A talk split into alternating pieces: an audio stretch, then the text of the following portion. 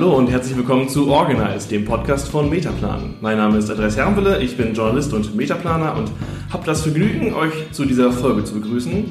Wir bringen in diesem Podcast Metaplan-ExpertInnen und interessante Personen aus dem praktischen Umfeld von Organisationen zusammen.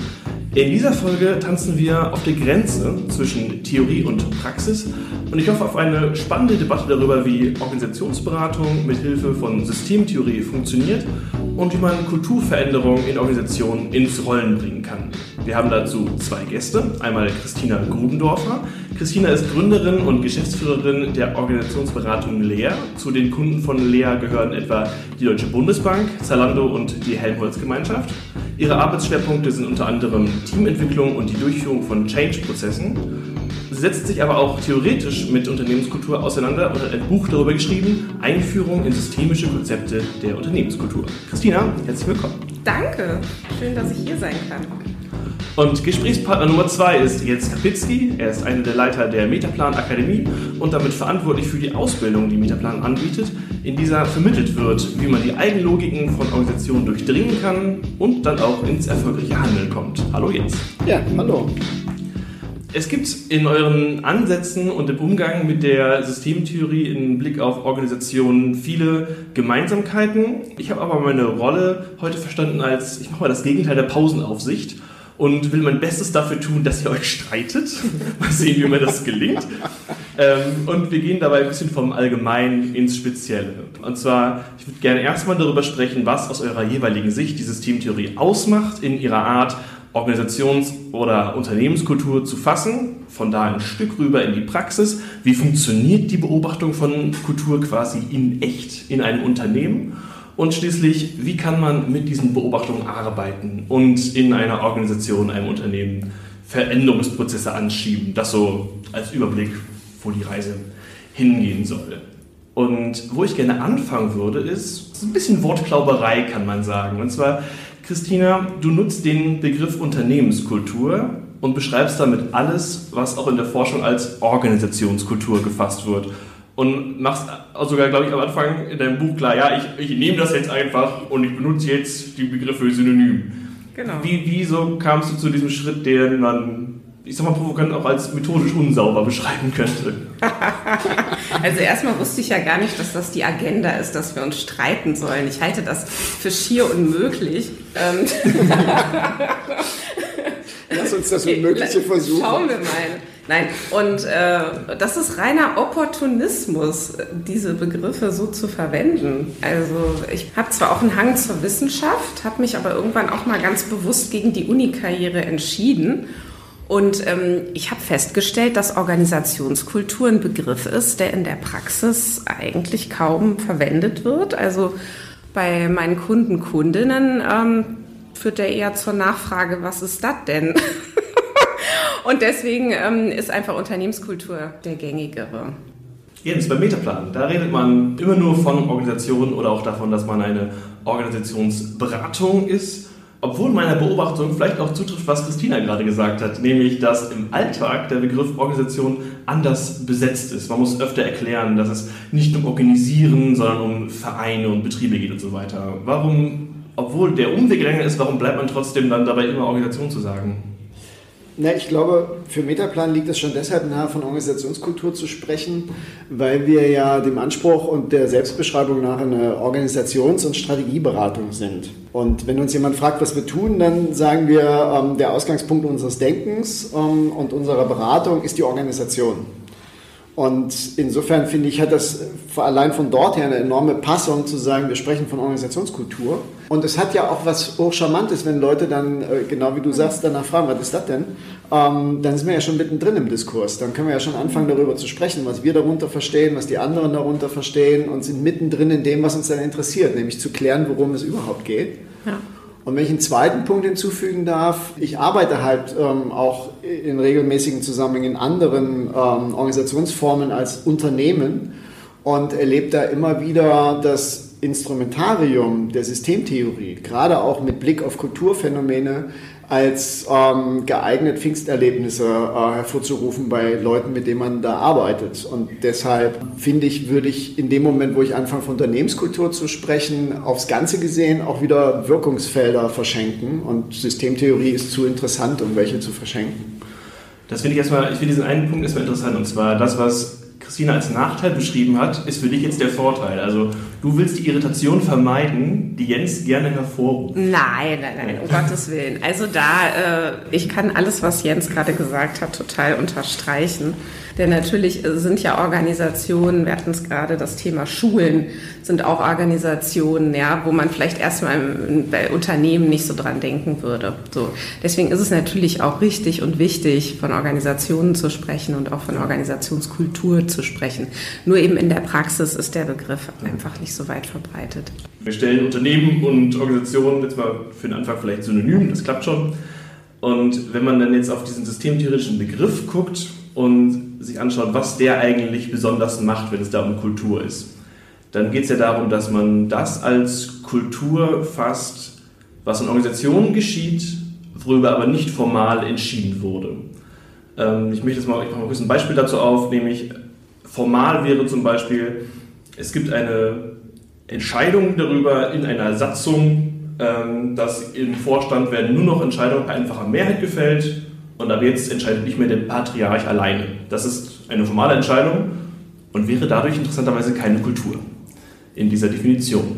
Was ich persönlich ein bisschen spannend finde, weil man könnte aus dem Alltagsverständnis ja sagen, wenn die Demokratie siegt und plötzlich entscheidet ein Vorstand gemeinsam und es ist nicht mehr die Alleinherrschaft, dann ist das ja auch quasi eine, eine Art von kultureller Errungenschaft für ein Unternehmen oder eine Organisation.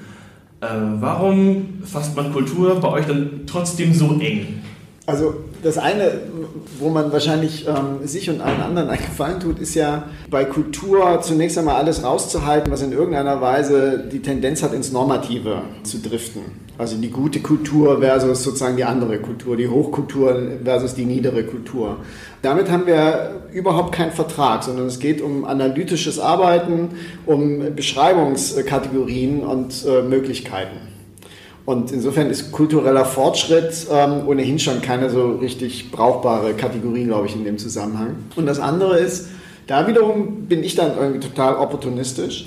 Was mich interessiert ist, auch und gerade am systemtheoretischen Denken, all das, was hilft, anschließend mit Menschen, die in Organisationen Probleme lösen wollen, ins Arbeiten und ins Handeln zu kommen. Und da würde ich sagen, und da kommen wir vielleicht noch ein bisschen ausführlicher drauf, ist der große, große Vorteil der Systemtheorie, dass sie ein Instrumentarium zur Verfügung stellt, das zwei Dinge leistet, nämlich erstens ähm, in die Lage versetzt, Dinge zu beschreiben und damit der Analyse zugänglich zu machen und andererseits aber Ansatzpunkte bietet für pragmatisches Handeln und damit auch Handeln im Hinblick auf Kulturphänomene. Ja, ich würde da gerne mal so darauf antworten, dass ich dir nicht zustimme bei der Definition, denn ich würde dieses nicht entschieden nochmal in Frage stellen, ob das so der brauchbare Begriff ist an der Stelle. Wir müssen ja auf Organisationen gucken, da, äh, als sich selbst organisierende soziale Systeme. Das heißt, wir haben dieses Prinzip der Selbstorganisation. Selbst im Übrigen bei formalen äh, Dingen. Ja, das heißt, selbst wenn eine Entscheidung getroffen wird über etwas, so ist dies in einem gewissen Maße selbst organisiert in einer Organisation. Das heißt, wir haben ja häufig ungeschickterweise irgendwelche Akteure vor Augen, die jetzt ganz bewusst und quasi jetzt ist der Moment eine Entscheidung treffen. Aber so läuft es ja gar nicht, sondern es gibt ja viele, viele Entscheidungen in Organisationen, die bündeln sich zu so Entscheidungsströmen, kann man sagen. Und dann kristallisieren sich einzelne Entscheidungen heraus, die Prämissen werden für weitere Entscheidungen. Also Luhmann hat ja hier diesen Begriff der Entscheidungsprämissen verwendet. So, das heißt, in dem Moment, wo etwas als Entscheidungsprämisse wirkt, also handlungsleitend in einer Organisation, dann ist das natürlich auch entschieden. Also im Sinne von, es passiert, aber nicht im Sinne von, da ist jemand hingegangen und hat das jetzt entschieden. So. Ich finde deswegen nützlicher, von entscheidbar und nicht entscheidbar zu sprechen, statt von entschieden und nicht entschieden. Dann, denn dieses entschieden und nicht entschieden bringt die Zeitdimension rein ja, und, und führt einen eigentlich auf einen Irrpfad. Denn darum geht es in erster Linie nicht, sondern es geht um den Unterschied ist etwas prinzipiell entscheidbar, wie das Beispiel, das du gerade genannt hast. Ne? Ha, ab morgen trifft jetzt nicht nur der Vorstand die Entscheidungen, sondern wir geben das in andere Gremien. Oder ist etwas prinzipiell nicht entscheidbar? Zum Beispiel, wir gehen hier morgen alle wertschätzend miteinander um. Und beim Letzteren sind wir bei der Unternehmenskultur. Also solange wir auf der, auf der Ebene des, des Analytischen bleiben, würde ich dem ähm, durchaus was abgewinnen können, auch wenn wir uns ähm, in unserer Arbeit regelmäßig anders entscheiden. Aber damit hätte ich erstmal grundsätzlich gar keinen Schmerz. Man kann aus den Arbeiten, die man da zugrunde legt, und das sind ja weiten Teilen jedenfalls dieselben, mhm. ja, ähm, Luhmann, Organisationen und Entscheidungen und, und andere Schriften, die, die in diesem Umfeld kreisen. Ich würde nur sagen, und deshalb arbeiten wir mit der Unterscheidung von, von entschieden und nicht entschieden ähm, aus zwei Gründen. Das eine ist, ähm, dass diese Zeitdimension mich gar nicht daran äh, sozusagen stört, weil ich sowohl die Analyse als auch die Bearbeitung zu einem bestimmten Zeitpunkt ansetze und dann kann ich sagen, das ist entschieden oder nicht entschieden. Und die Frage, ob etwas entscheidbar wäre und nur nicht entschieden wurde oder nie entschieden werden kann, spielt für die konkrete Situation, in der ich mir das angucke, ja überhaupt keine Rolle. Da ist die Unterscheidung zwischen das ist entschieden oder das nicht entschieden viel relevanter. Und zwar deshalb, weil ja entschieden, wenn es von denen, die auch entscheiden dürfen in der Organisation entschieden wurde, ähm, aufrückt in den Status der Mitgliedschaftsbedingungen. Und das unterscheidet solche ähm, Entscheidungsprämissen von solchen, die auch wirken auf, Zusatz, äh, auf zukünftige Entscheidungen, aber nicht im Sinne, dass wenn ich mich daran nicht halte, irgendjemand kommen kann, auf die formal entschiedenen Prämissen zeigen kann und sagen kann, da du dich hieran nicht gehalten hast, sprechen wir jetzt über deine Mitgliedschaft. Und das Zweite, und das ist eng damit gekoppelt, ist dann auch wieder ein arbeitspragmatisches oder arbeitsopportunistisches Argument. Ich finde den Weg von Unterscheidung zwischen entschieden und nicht entschieden zu, lass uns darüber nachdenken, wie man Einfluss nehmen kann auf Kultur, kürzer. Und was kürzer ist in der Beratung, finde ich hilfreicher. So, Jetzt, ja. Man konnte ja gar nicht sehen, dass ich gerade so breit gegrinst habe. Ich habe nur eben versucht, sich in unsere Hörer, Hörerinnen reinzuversetzen, mich da hineinzuversetzen. Das ist ganz schön nerdig, unsere Diskussion. Das ist ähm, eingepreist. Ja. Also, das ist, das ist ähm, ähm, aber ich glaube, das ist auch gut, dass es nerdig ist. Nerdigkeit ist in diesem Punkt, glaube ich, viel besser, als wenn wir auf äh, eine ähnliche ganz neblige Art und Weise auf Kultur gucken können. Also die Diskussionsfrage, die sich hier gerade stellt, ist ja eine ganz andere als sonst. Also zum Beispiel, was du gerade angesprochen hast, ganz am Anfang, dieses inwiefern kann man Wertschätzung unter formale Bedingungen stellen zum Beispiel. Das wäre jetzt äh, die Entscheidung, unter, unter der man untersuchen kann, ist das Kultur oder nicht. Mhm. Wir, wir, wir reden gleich nochmal kurz über Wertschätzung, aber dieses, äh, es muss nicht formal feststehen, dass alle um acht kommen und trotzdem kommen alle um acht es kann sich einfach das ergeben haben und dann kann es ja trotzdem Kultur sein, obwohl es nirgendwo steht. Ach, das ist so toll. Du sprichst irgendwie so ganz gezielt die neuralgischen Punkte an, wo ich glaube, dass man echt noch mal gut hingucken muss. Aber ich hole mal einmal ganz kurz aus, denn ich glaube, es ist sehr hilfreich, auf Kultur ja so zu schauen, dass es ein Set von Spielregeln ist, die eben so unterschwellig wirken, die eine sehr starke Kraft haben, die das Verhalten der Mitglieder einer Organisation sehr, sehr stark äh, bestimmen und gleichzeitig so schwer greifbar sind und so schwer besprechbar sind. So. Und ich glaube, dass es, ähm, dass es vor allen Dingen äh, da ja, graduelle Unterschiede nochmal gibt zwischen informellen Regeln und kulturellen Regeln.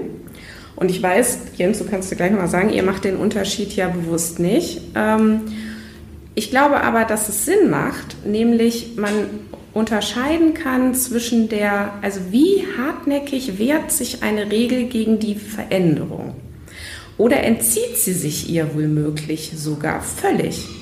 Und dein Beispiel mit diesem, es kommen alle morgens um acht, es ist zwar nicht angeordnet, das machen aber trotzdem alle, ne, da könnte man sagen, ja, das ist eine kulturelle Regel, aber vielleicht ist es auch eine informelle Regel, weil ich kann ja ab morgen sagen, so, jetzt kommt ihr übrigens alle um 8 und wer hier um 8 Uhr nicht kommt, der fliegt raus.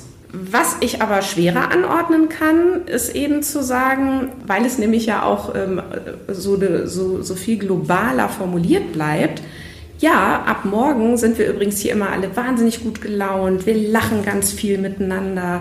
Wir gehen total freundlich miteinander um. Und wer das übrigens nicht tut, der fliegt morgen raus. Das wäre ziemlich absurd, sowas anzuordnen.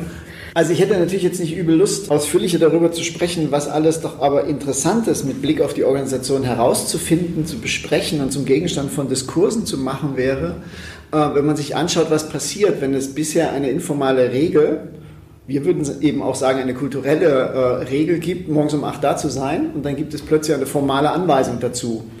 Ähm, dann passiert ja das, das ganze Übliche. Was passiert, wenn man etwas, was bisher informal gelebt wurde, plötzlich äh, formal wird?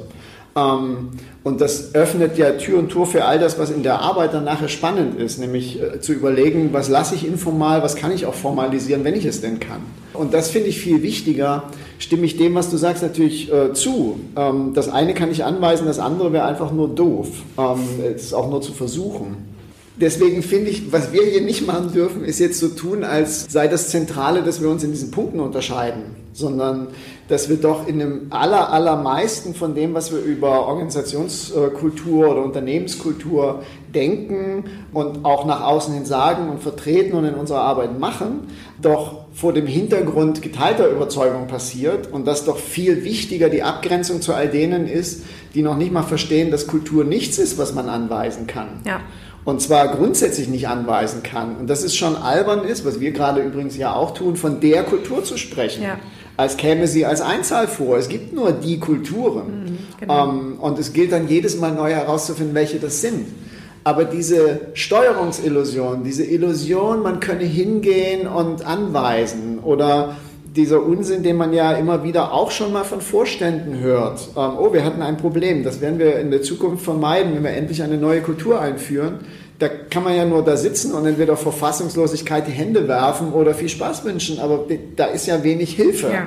Äh, möglich. Jedenfalls, wenn man auf, so auf die Dinge guckt, wie wir das tun. Ja. Und das würde euch nicht anders gehen als uns. Absolut. Ich finde, Kultur darf auch gar nicht als Selbstzweck betrachtet werden. Das ist völliger Quatsch, sondern immer nur im Zusammenhang mit der Frage, wie steht sie uns vielleicht aber auch im Weg oder wie kommentiert sie unser Veränderungsvorhaben? Das ist ein gutes Stichwort, da wollte ich glaube ich auch gerade noch hin, weil was ich noch beleuchten will, ist dieses, warum ist Kultur eigentlich nicht anweisbar? Da gibt es ja verschiedene Gründe für. Und ähm, einer, der äh, wiederholt auftaucht, ist ja quasi, dass Kultur sich aus der Erfahrung ergibt, die die Leute in der Organisation quasi gesammelt haben, die in der Organisation gefasst wurde und die sich aus der Zeit im gemeinschaftlichen Arbeiten ergeben hat.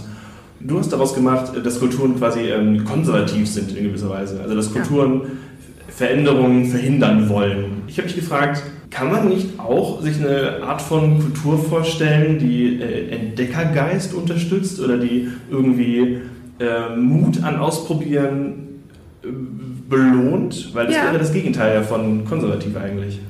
Ich meine auch nicht, dass die Kultur sich prinzipiell äh, gegen jegliche Veränderung sträubt, sondern gegen ihre eigene Veränderung sträubt. Das ist also, darf nicht ähm, äh, so verstanden werden. Kultur ist etwas, was sehr stark mit Emotionen verknüpft ist, der Organisationsmitglieder. Kultur ist nämlich auch sehr identitätsprägend. Also Kultur entscheidet äh, ganz stark darüber mit, wie wohl und wie passend fühle ich mich eigentlich in einer Organisation. Und das hat sehr damit zu tun, wie kongruent das ist mit zum Beispiel meinen eigenen Werthaltungen und finde ich die eigentlich verwirklicht in dieser Organisation. So, das ist das eine. Das andere ist aber auch, dass über langjährige Organisationsmitgliedschaft ich mich natürlich immer stärker mit einer Organisation auch identifiziere. Und wir neigen dazu in unserer westlichen Gesellschaft sehr stark, auch unsere eigene Identität sehr stark damit zu verknüpfen, was wir arbeiten, wo wir arbeiten, für wen wir arbeiten und so weiter. Das heißt, es sollte uns nicht erstaunen, dass äh, wenn Kultur verändert werden soll, wir uns auch keine Freunde damit machen, sondern wir in der Regel damit Widerstände ähm, erzeugen in der Organisation, nämlich der Organisationsmitglieder. Und nochmal andersrum, immer dann, wenn wir es mit sehr heftigen, für Außenstehende völlig unnachvollziehbar starken Emotionen zu tun bekommen, dann haben wir es mit der Kultur zu tun bekommen. Ne, das heißt, immer wenn wir quasi als, das ist ja das Schöne, als externer Berater kriegst du ja immer Kulturkontakt. Man verhält sich ja ungewollt wie der Elefant im Porzellanladen, weil man ja die kulturellen Regeln nicht kennt. Das heißt, man wird mit ziemlicher Wahrscheinlichkeit gegen sie verstoßen.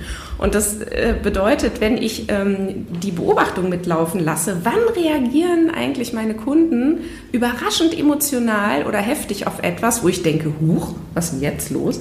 Dann habe ich wahrscheinlich eine kulturelle Regel entdeckt.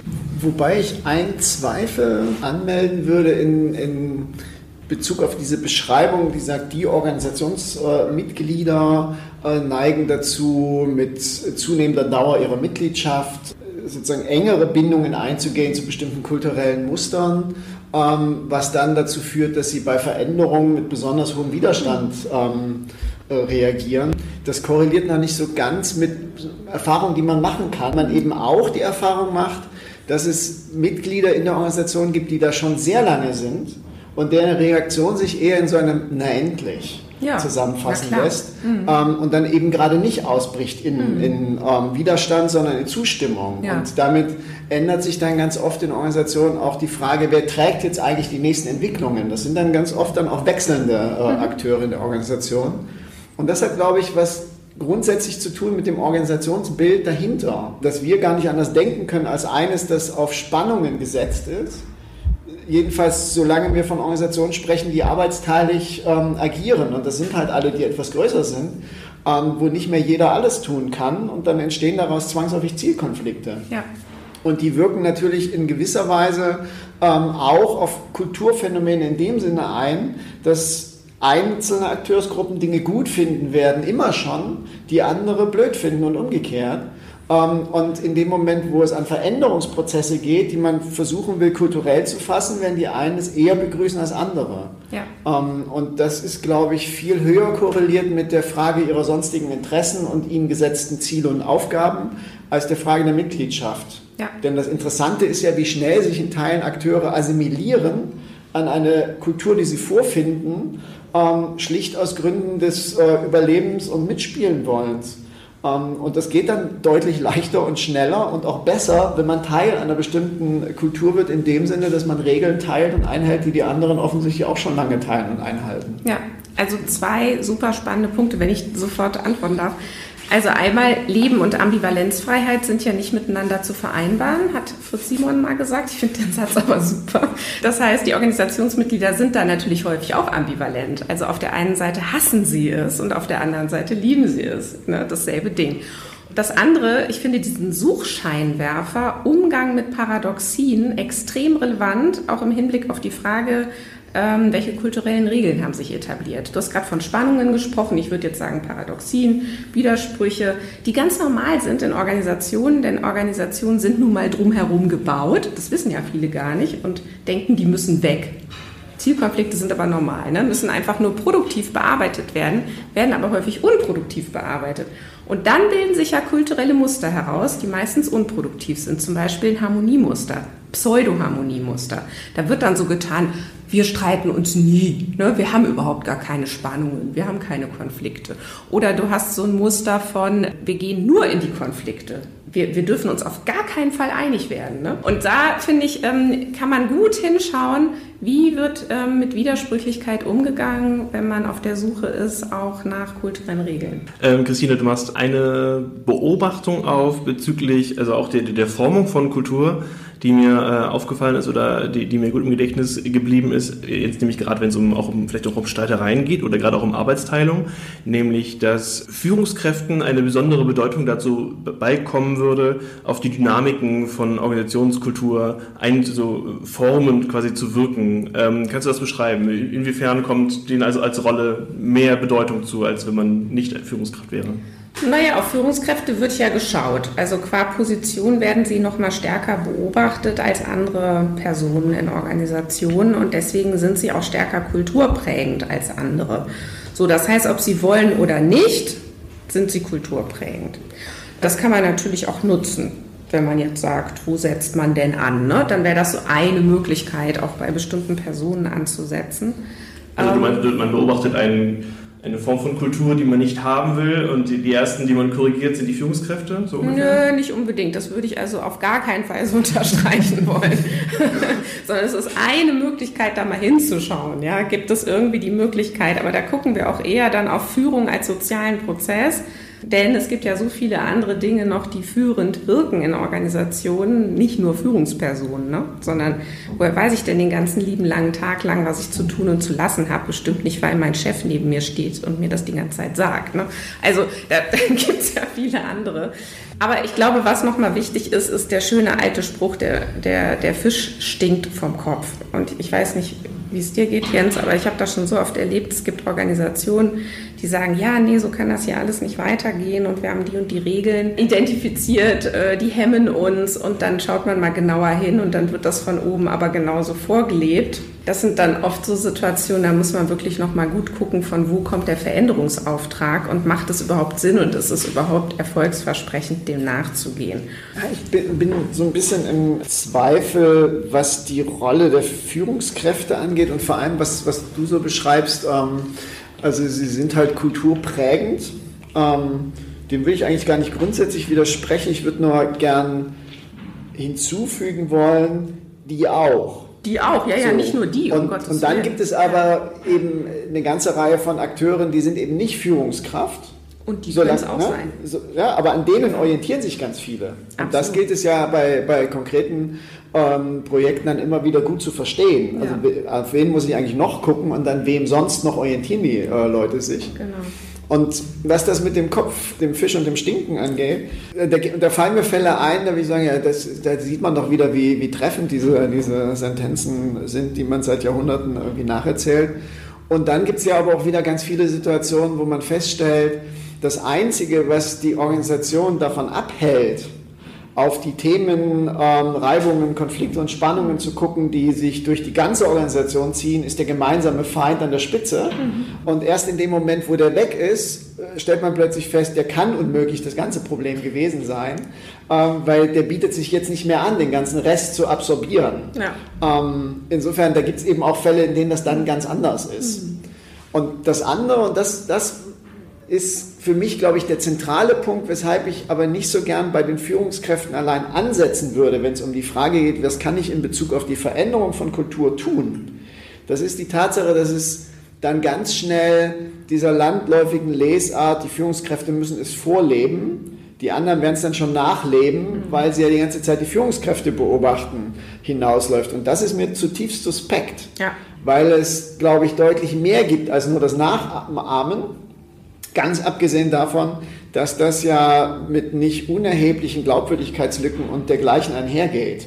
Denn du hast dann danach eigentlich nur zwei Möglichkeiten. Entweder du musst damit leben als Führungskraft, dass du plötzlich Dinge ganz anders tust als vorher und alle sich fragen, was hat er denn? Oder aber du musst darauf setzen, dass dieser Effekt genau dann eintritt, wenn denn die Führungskraft ausgetauscht ist. Und das ist etwas, was mich grundsätzlich an so vielen Stellen beim Blick auf, auf Organisationen nervt. Ja. Wir brauchen anderes Personal, wir brauchen neues Personal, wir brauchen die besseren Leute. Und das verschenkt all die Chancen, all das Potenzial, das darin liegt, mit denen, die da sind, zu arbeiten und zu schauen, ob man es besser organisieren kann als vorher. Absolut. Und ich glaube, du bist ja beim größten Punkt überhaupt angekommen, nämlich ähm, diesem Trugschluss, immer nur auf die Person zu schauen, wobei Person ja häufig auch noch was ganz anderes meint, als wir drei hier im Raum das jetzt meinen. Denn er wird auf einzelne Menschen geschaut und denen wird dann die Verantwortung zugeschustert für irgendein Problem. Oder da heißt es dann, ja, der ist halt so ein Typ und der braucht mal ein Coaching. So. Und ich glaube, was ja unsere Organisationsberatung sehr eint, ist, dass wir ja sagen, und das reicht nicht, Leute, das ist ein totaler Bias. Ihr müsst mal aufhören, immer die Verantwortung einzelnen Personen zuzuschieben. Ihr müsst mal gucken, welche Muster wirken denn bei euch eigentlich als so ein Problem. Oder wir haben ja eben auch schon den Begriff der Spielregel eingeführt. Finde ich da sehr sehr passend. Ähm, und zu sagen, wir müssen zwischen die Leute schauen und nicht auf die Leute und gucken eher, was spielt sich zwischen den Leuten ab und darauf Einfluss nehmen. Und einen letzten Satz, bevor du ja mit deiner nächsten tollen Frage um die Ecke kommst. Du hast vorhin gesagt, Kultur ist ja auch was, was sich so ähm, aus der Vergangenheit heraus entwickelt. Da würde ich gerne noch mal präzisieren, was den formalen Strukturen folgt. Also das heißt, die Kultur hat man sich eingehandelt. Man kann auch so viel sagen wie, ne, man hat äh, formal strukturelle Entscheidungen getroffen und dadurch hat sich dann auch eine Kultur entwickelt. Das heißt, die folgt den Formalstrukturen wie ein Schatten, also wie ein Schatten der Vergangenheit ist die Kultur. Und ähm, das heißt aber eben auch, wir können sie nur über Bande anspielen. Wir können sie nur über die Veränderung der Formalstruktur verändern und das aber auch noch nicht mal zielgerichtet, sondern nur mit vielen, vielen klugen Hypothesen, die man bildet. Was passiert wohl, wenn wir das jetzt so verändern? im Hinblick auf unsere Unternehmenskultur. Ich glaube, es ist, es ist aber tatsächlich ja. ein ganz, ganz zentrales Moment. Ähm, du sagst, man muss zwischen die Menschen schauen. Ähm, das ist gewiss nicht falsch, aber wenn, wenn ich mir inzwischen aussuchen müsste, dann wäre es eben genau dieses Feld des Übergangs oder des Zusammenspiels, des wechselseitigen Aufeinander einwirken zwischen Formalität und Informalität. Mhm. Ähm, ja, weil genauso wie du das beschreibst, ähm, die Veränderung von Formalstrukturen wird Reaktionen in der Informalität und damit Kulturreaktionen provozieren. Ja. Und ich kann hoffen, dass das in einer bestimmten Weise abläuft. Ähm, und ich tue mir selbst und den anderen einen Gefallen, wenn ich immer schon diese nicht intendierten Nebenfolgen mit einpreise. Wenn ich mir immer schon im Klaren bin darüber, es wird mehr passieren als das, was ich mir vorgestellt habe. Es wird in Teilen was anderes passieren und manche Reaktionen werden viel kleiner, zurückhaltender ausfallen als gedacht oder ausbleiben. Also das ist so ein Fall für Sisyphos, finde ich. damit wirst du nicht fertig. Ähm, du musst nur versuchen, froh damit zu sein, dass du weiter daran arbeiten kannst und es als Chance begreifen, dass du Entscheidungen auch umentscheiden kannst, dass du getroffene Entscheidungen durch andere Entscheidungen wieder ersetzen kannst und dass das normal und in Ordnung ist. Ja. Und die Frage ist eben nur, welche das jeweils sind. Mhm. Aber das Ganze ruht auf der Grundeinsicht, dass Kultur, dass Informalität Reaktionen sind auf die Formalstrukturen mhm. und dass man sie nur so anspielen kann. Ich, ich glaube, das ist ein sehr schöner Punkt, um dahin zu kommen, worüber ich jetzt noch gerne reden will, und zwar, wie beobachtet man eigentlich Kultur? Wir sind da schon eigentlich mittendrin, aber äh, wir müssen da noch mal ein bisschen präziser ran quasi. Wir haben jetzt diese, diese Basis des Begriffs, wo wir, glaube ich, verschiedene Angebote gemacht haben, wie man mit dem umgehen kann. Und ähm, jetzt will ich gerne noch gemeinsam mit euch quasi die Organisation umdrehen, diesen, diesen Stein und gucken, was wir da eigentlich so für Leben finden und wie darüber sprechen, wie man das eigentlich macht.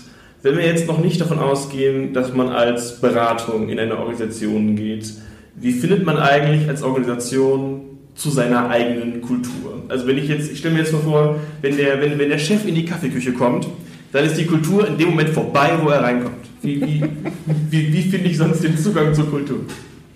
Ähm, also erstmal würde ich sagen, wir müssen mal auch hier wieder aufhören, von der Kultur zu sprechen und wir müssen uns auch von der Idee verabschieden, ja. sie allumfassend und total korrekt zu beschreiben.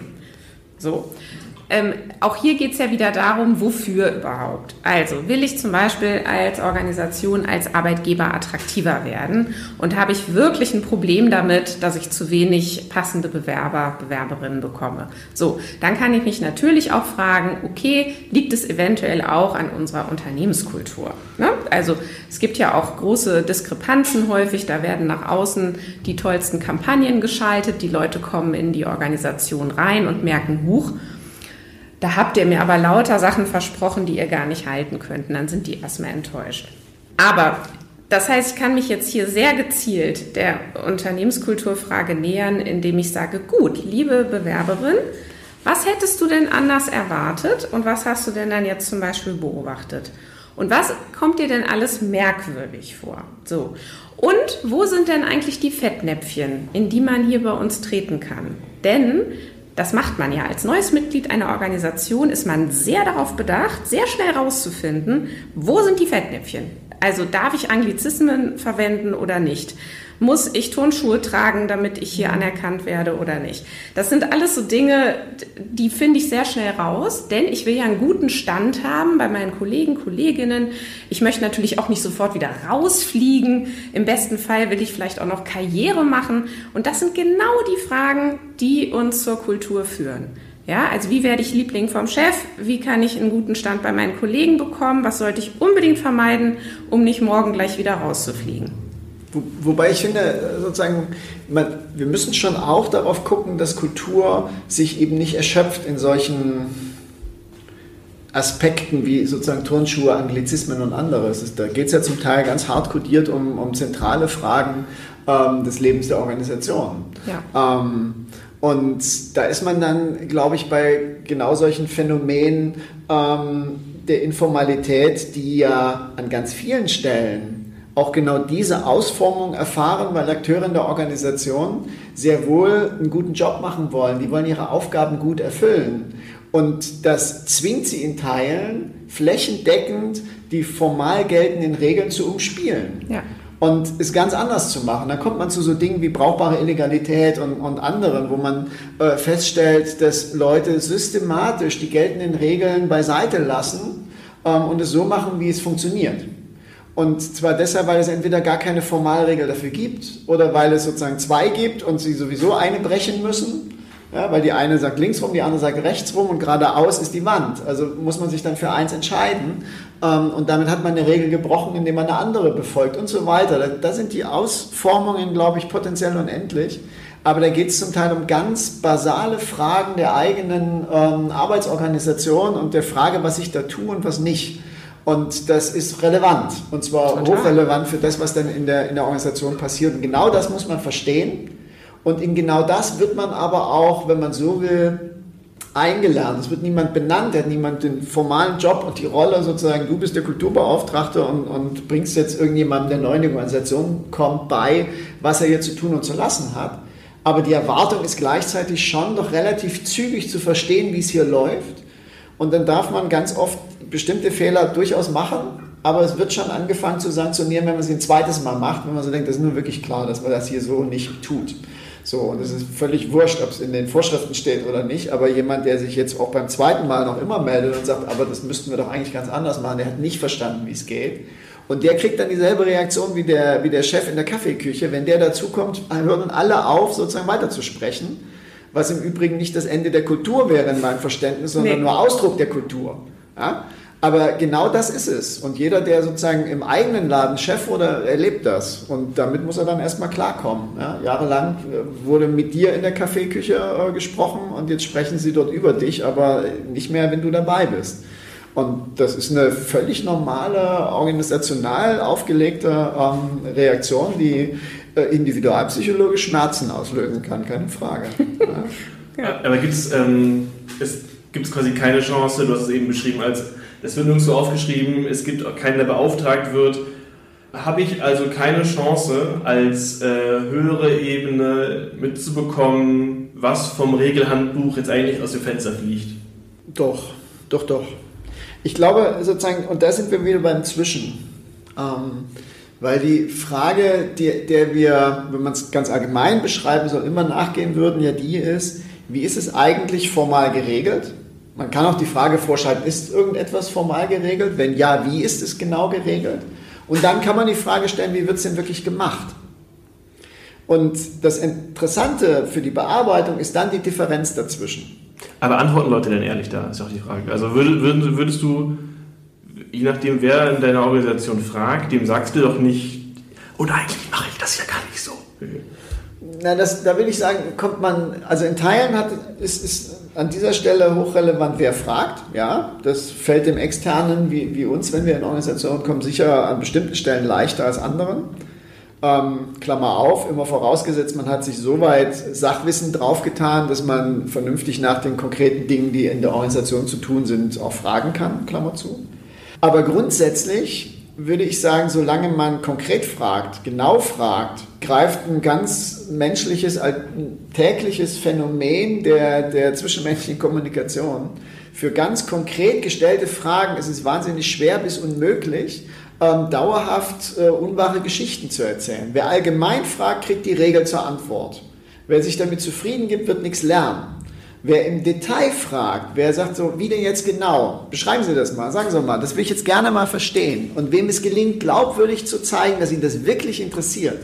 Nicht, weil er endlich mal einen hinhängen will für irgendwas, sondern weil er verstehen will, wie es läuft. Ja. Der kriegt irgendwann eine Antwort. Hm. Ja, das ja. geht auch als Chef. Es ist schwerer oder als Chefin, aber auch das ist schon vorgekommen. Genau, also ich fände es auch äh, deswegen ganz wichtig, dass äh, Führungskräfte oder auch äh, Führungspersonen insgesamt sich da auch ähm, fortbilden, ja, so zu fragen. Also das ist auch ein ganz anderer Blick natürlich auf die Organisation. Äh, natürlich finde ich das äh, hochrelevant. Als Führungsmannschaft sollte man eine Idee davon haben, mit welchen kulturellen Regeln man es zu tun hat. Nur sie entziehen sich natürlich sehr schnell der Beobachtung, gerade wenn ich auch noch Teil davon bin. Das, dann ist es natürlich auch sehr gut, sich einen externen Blick an der Stelle reinzuholen oder aber zumindest neue Mitarbeiter zu fragen, denn die sehen das noch. Ja, das ist, das ist das eine. Und ich würde dem ja noch hinzufügen, wir, wir kommen dann auch in dieses ganze Feld der, der ähm, Kommunikationstabus und Latenzen.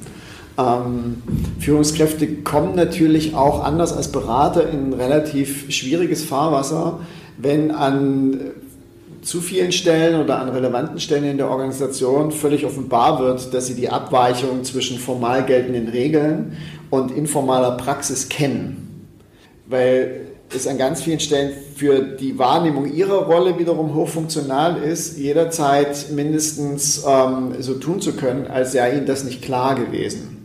Und das hat nicht nur etwas damit zu tun, ähm, dass man, was man ja in unserem Kulturkreis sowieso gern tut, im Konfliktfall dann als erstes ausbricht in die Klärung der Schuldfrage, sondern auch was damit zu tun, dass das Weiterprozessieren bestimmter sozusagen von Regeln ähm, ein Stück weit darauf angewiesen ist, dass man das untereinander tut.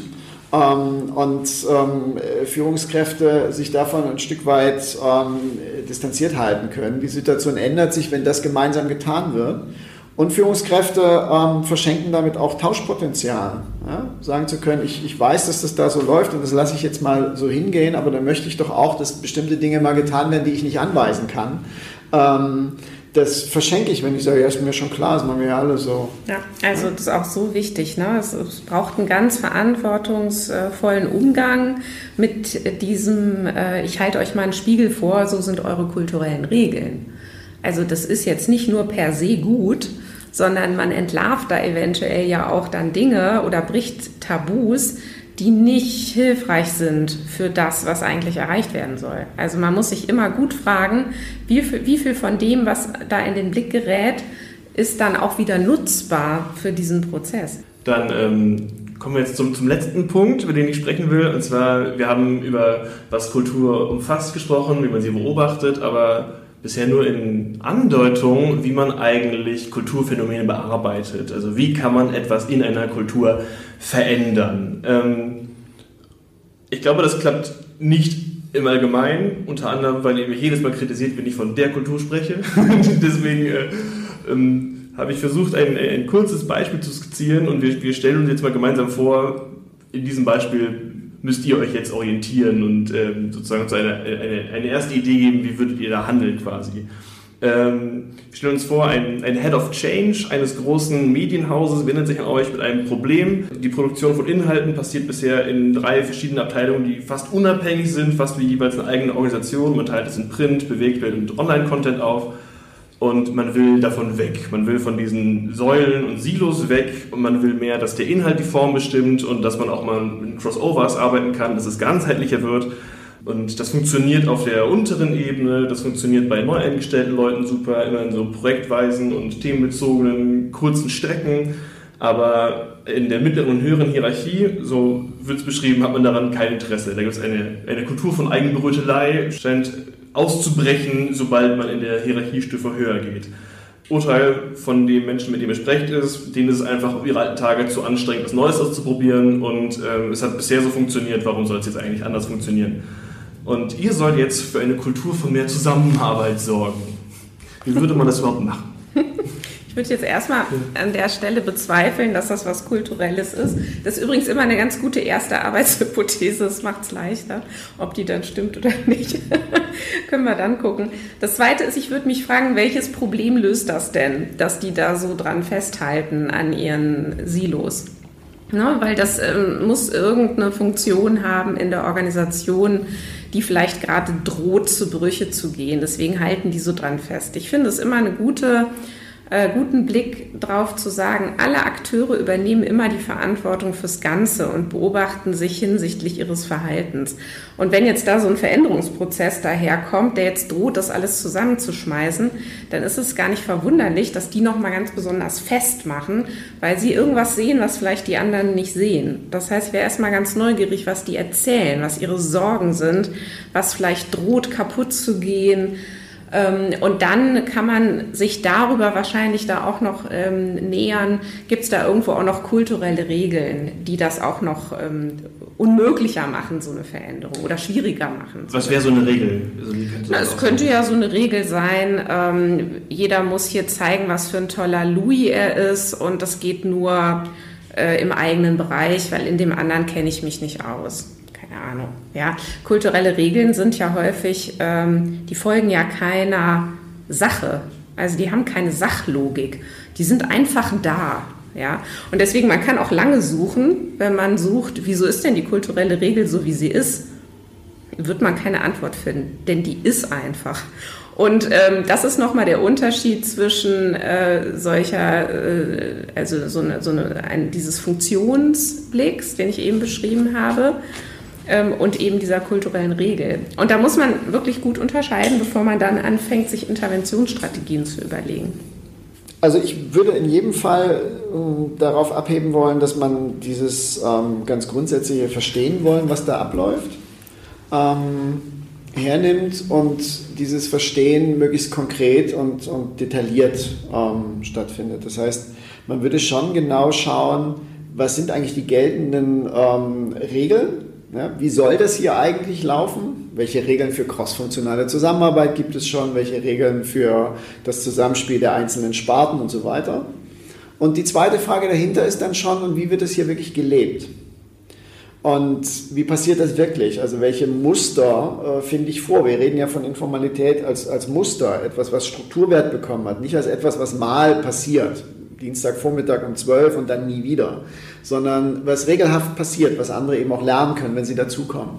Und das würde ich, würde ich gerne nebeneinander halten. Und dann, ganz wie, die, wie du, Christina, sagst, ähm, ist natürlich eine der, der zentralen Fragen immer, ähm, von welchen Interessen sind die Leute eigentlich geleitet? Ähm, was steckt denn dahinter, wenn sie was blockieren? Was, was geht ihnen denn verloren? Und was leistet auch die, dieses Blockieren?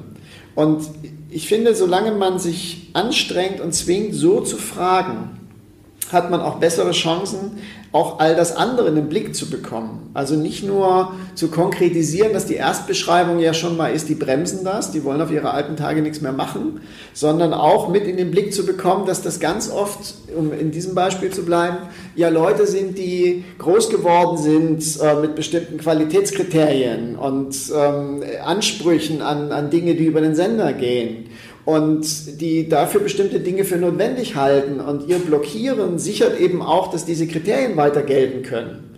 Und dann muss man sich nämlich fragen, wenn diese Kriterien nicht blöd sind, was sie selten sind, ähm, dann muss ich mich fragen, wie kann ich diese Funktion auch anders wahrnehmen? Dann ist man bei diesem Funktionalismus-Aspekt, ähm, den, den hm. du nennst. Ähm, was kann ich anderes tun, um das Gleiche herzustellen? Und dann werde ich ganz oft, so wäre meine Hypothese, Erfahrung machen, wenn ich das nicht nur weiter behaupte, sondern wenn ich äh, Situationen schaffe, in denen erlebbar wird, dass das auch anders herstellbar ist, dann sehe ich in Teilen manchmal langsam, manchmal in ganz kleinen Anklängen und manchmal urplötzlich mit massiver ähm, äh, Wirkung diese Vorteile und auch diese Widerstände bröckeln. Aber dafür gibt es keine Sicherheit, und das wäre das, das Erste, was man dem Auftraggeber ähm, auch klar machen müsste. Wir können jetzt hier auf dieses, wir können auf jenes schauen.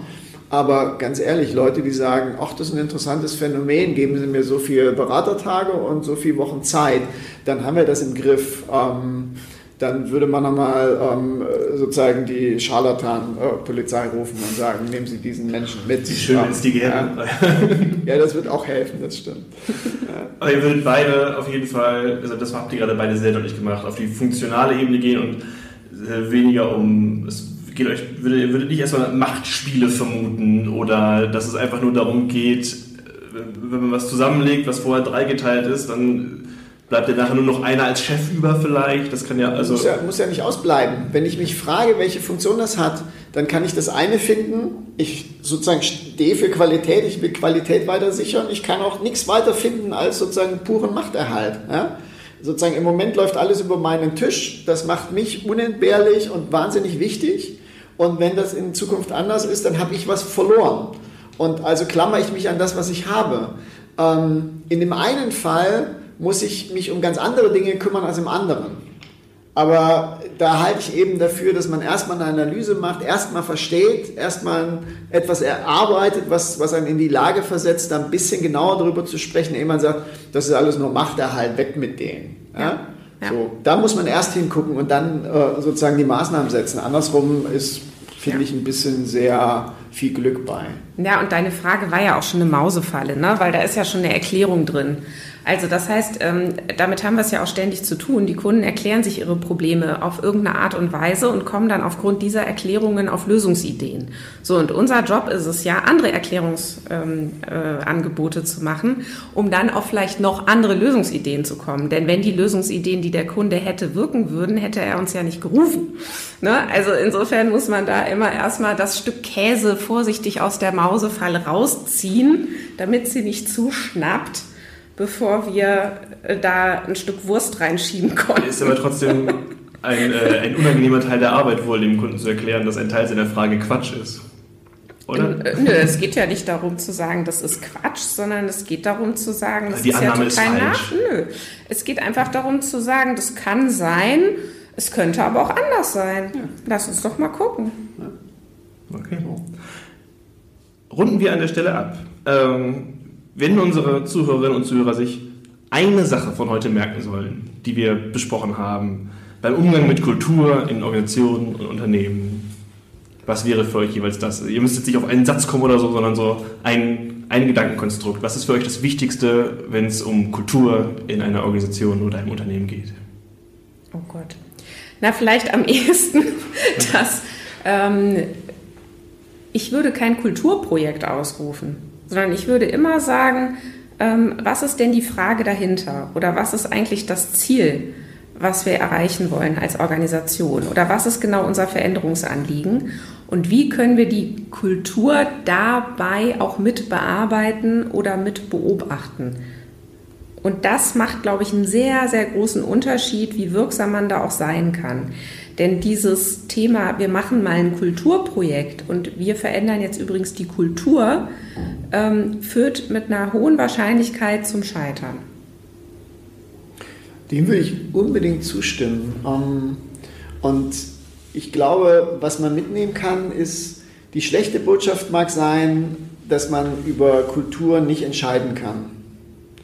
Die gute Botschaft ist, dass sie damit der Gestaltung nicht restlos entzogen ist sondern dass man, du nennst es über Bande ähm, spielen muss, dass man sie bearbeiten muss, indem ja. man bei der Formalität ansetzt und dann klug vordenkt, wie sich wohl die Kultur daraufhin verändern wird, wenn ich die Formalität verändere. Und die wirklich gute Botschaft daran finde ich folgende. Das ist deshalb so viel besser und wirksamer, als über die Werte und das Mindset zu spielen, weil ich dann nämlich rauskomme aus der Nummer, die Leute müssen kooperieren wollen, dann werden sie kooperieren. Das heißt, sie müssen die Schönheit der Kooperation verstanden haben, Kooperation als Wert, um zu kooperieren. Sondern was ich tun kann, und das ist eigentlich der verdammte Job des Managements, Verhältnisse zu schaffen, dass Kooperation sich lohnt. Dann ist es nämlich egal, ob die Leute das schon umarmen, aber sie werden anfangen zu kooperieren und die meisten, und das finde ich das wirklich Schöne, werden dann merken, auch das tut nicht weh sagt Jens Kapitzky, Leiter der Metaplan Akademie. Dankeschön. Sehr gerne, vielen Dank. Und danke ebenso an Christina Grubendorfer, Mitgründerin der Beratungsfirma Lea GmbH. Sie hat auch einen eigenen Podcast. Wenn ihr mehr von Christina hören wollt, findet ihr ihn, wenn ihr nach Lea und Organisationen entwickeln sucht. Das war Organize und es gibt uns übrigens jetzt auch bei Spotify, falls das euren Hörgewohnheiten mehr zugutekommt. Mein Name ist Andreas Herrenwille. Bis zum nächsten Mal. Tschüss.